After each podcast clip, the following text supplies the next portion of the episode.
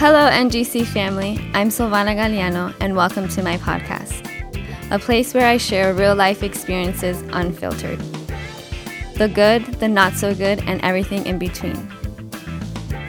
This is my true story.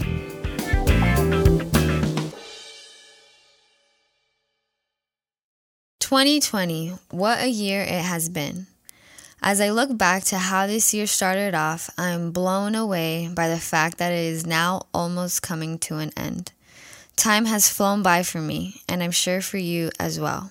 In the beginning of this year, we were all bombarded with so many people talking about 2020, the year of clear vision. I heard it everywhere. So many preachings on it, so many teachings on it, friends talking about how they heard that from God. I even heard that from God myself, but man, were we all thrown a curveball. With the outbreak of the coronavirus and the world having to be locked down, we all experienced our plans being canceled, vacations canceled, events canceled, jobs canceled. Some say 2020 was just canceled, all in general. It's easy to go down the road of negativity towards this year, but what about all the goodness it has brought? Did this crazy year still bring us clear vision? Today, I want to talk about what I learned in this unexpected year. Just a few things of what I learned because if I shared everything, I would run out of time. But my desire in sharing this with you is in hopes that this will stir up a desire in you to look for the positive things you have learned in 2020. As this year ends, let's continue to make beautiful memories, regardless of the circumstances, because at the end of the day, God is still good, and He has taught each and every one of us something new in this year. We got locked down in March and started to work from home. At that time, everything was pretty much closed. We had to stay home whether we liked it or not.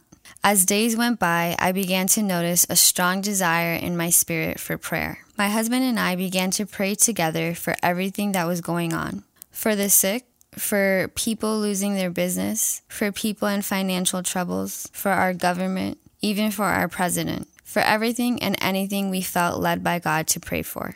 After some weeks of strong prayer, I noticed that the atmosphere in our home had shifted. It shifted to one of intimacy.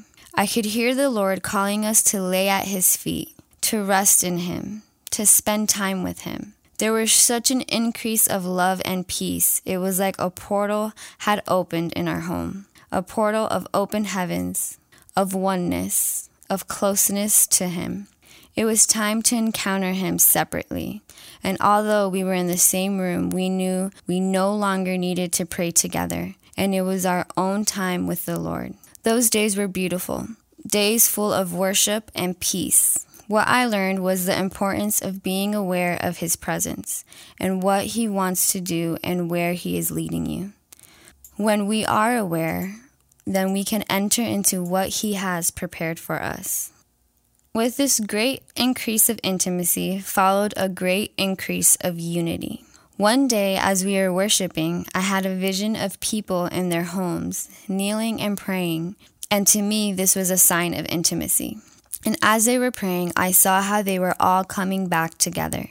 You see, in this time, churches were closed. We were not allowed to congregate. And to the normal eye, it would seem that we as a church were distant from each other, that the church, the body, had been separated, or that we were drifting away from one another. But that wasn't the case. As I had this vision, I heard the Lord say, Through intimacy, you are united. Through our intimacy with the Lord, He was uniting us as one body. As I began to share this with friends, I began to notice that they also had an increase of intimacy. And I knew that through that, we were being united, although we were not physically united. This was bigger than our own church, than our church building of NGC. This was happening globally. As individuals being intimate with our Lord in our home, we were being united as the global church. As we come to the end of the year, I can say that this year has brought me clear vision in so many ways and more ways than I ever expected it.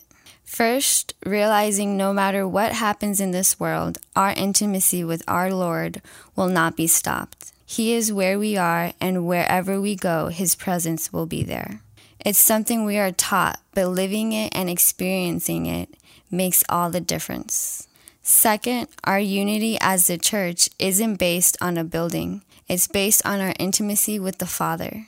There is only one Father, and when we are connected to His Spirit, we are all connected within Him. Lastly, not to dabble into politics, I do want to add that as a country, a lot of things have been exposed in this year and will continue to be. And even in that, our vision is being cleared. And no matter what happens in this country with our government, we know that our Lord will still be our Lord, and He has this world in His hands. I would like to close this time with a verse found in Luke chapter 8, verse 16 to 18. And I'm going to be reading from the New International Version. A lamp on a stand. No one lights a lamp and hides it in a clay jar or puts it under a bed.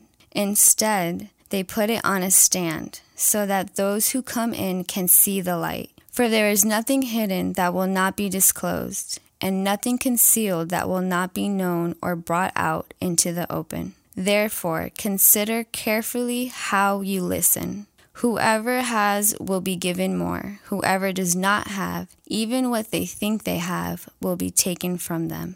This verse is so powerful, and I think it's so relatable to what we are living in this time. As a church, as a body, we are called to unity, but we are also called to be the light, to be the light on a stand, not in a clay jar or under a bed, but to let our light shine for those that are in darkness for those that cannot see, for those that don't have clear vision. Let our light bring that clear vision to them. So I pray that with this story that I have shared today, that you are stirred up to look at the positive, to look at these past months that you've lived, maybe in quarantine, maybe you've had some plans canceled, maybe you haven't been able to celebrate certain things that you've wanted to. But I pray that the Lord will reveal the goodness in these months, the good lessons that you were taught, the good things that you needed to heal from, and that you could see 2020 as a year of clear vision, as a year that will catapult you into 2021. I encourage you to find the goodness in your year 2020.